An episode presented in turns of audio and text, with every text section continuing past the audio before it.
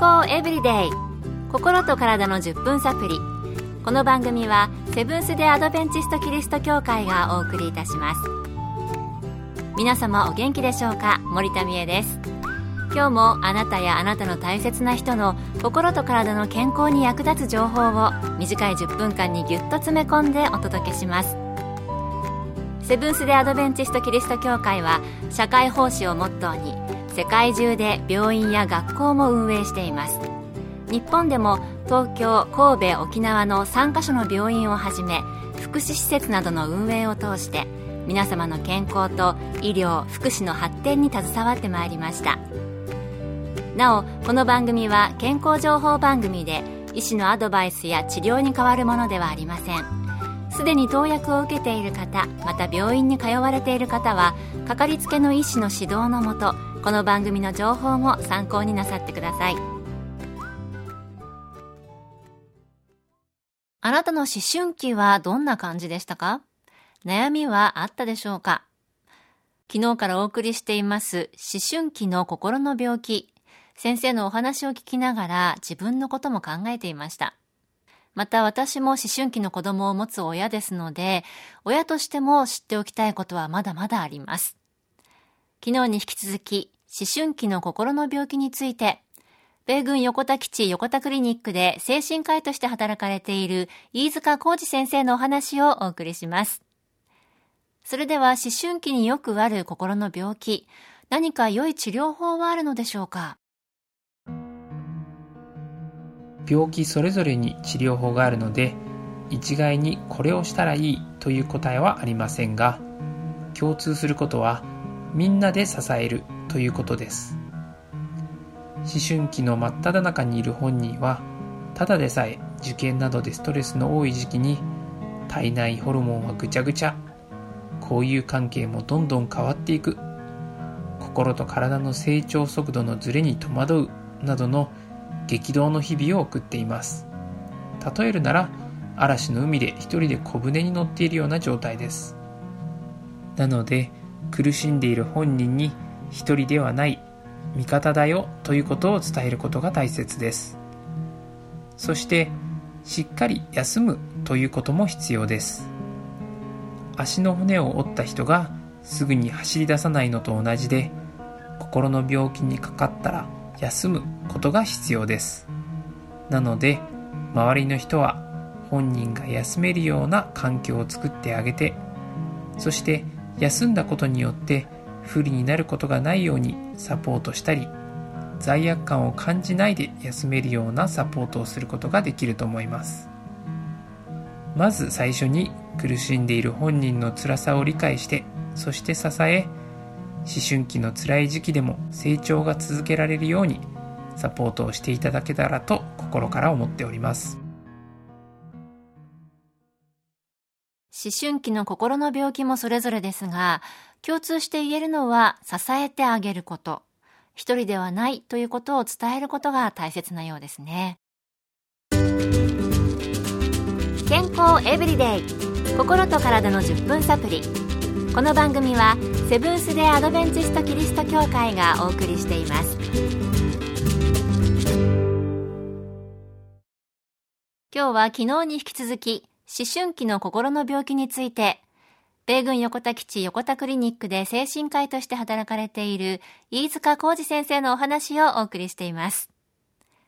では家で部屋に閉じこもってコミュニケーションがなかなか取れない場合などはどうしたらいいのでしょうか？また、もし会話の中で死にたいなどと言われた場合はどのように対応したらいいのでしょうか？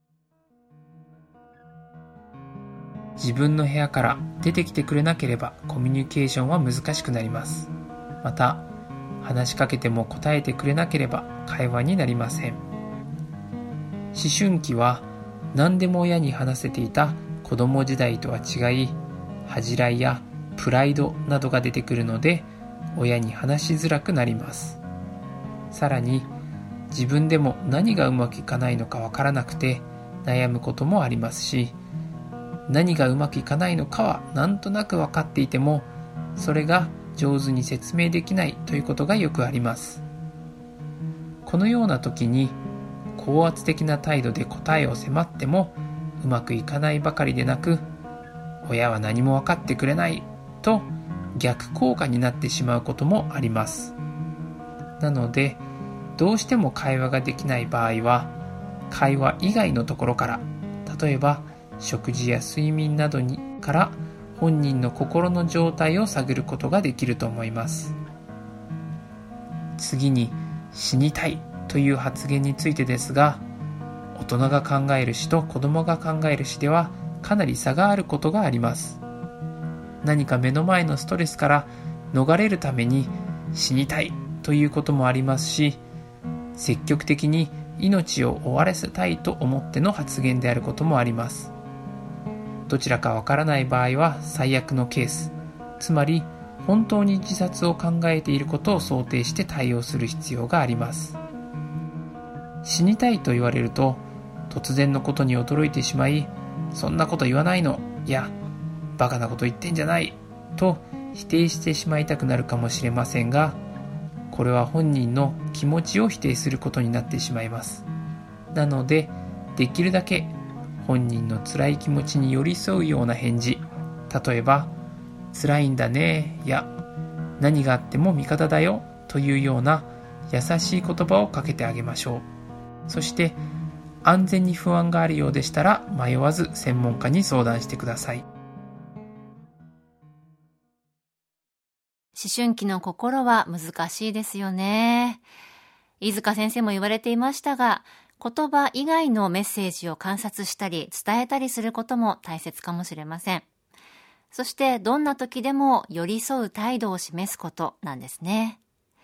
まあこれは思春期の心の病気に限らず人生の中での人間関係においても大切なことかもしれません。さて、突然ですが、約2年間にわたってお送りしてきました健康エブリデイ心と体の10分サプリ。実は今日が最終回となります。皆様に支えられて、たくさんの体と心の健康に関する情報をお届けすることができました。ありがとうございました。終わってしまうのは少し寂しいですが、この番組を通して少しでもあなたの心と体の健康にお役立ていただき、考えていただくひとときをご提供することができていたら幸いです。本当にありがとうございました。健康エブリデイいかがでしたか？さて最後にあなたへの感謝を込めてプレゼントのお知らせです。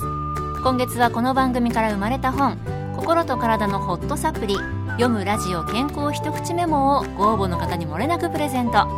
ご希望の方はご住所お名前をご明記の上郵便番号241-8501セブンス・テ・アドベンチスト協会健康エブリデイの係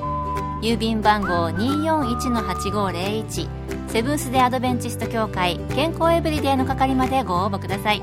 今月末の決心まで有効です。お待ちしています。健康エブリデイ心と体の10分サプリ。この番組はセブンス・デ・アドベンチスト・キリスト教会がお送りいたしました。それでは皆さん良いお年をお迎えください。またいつかどこかであなたとお会いできることを楽しみに。Have a healthy life!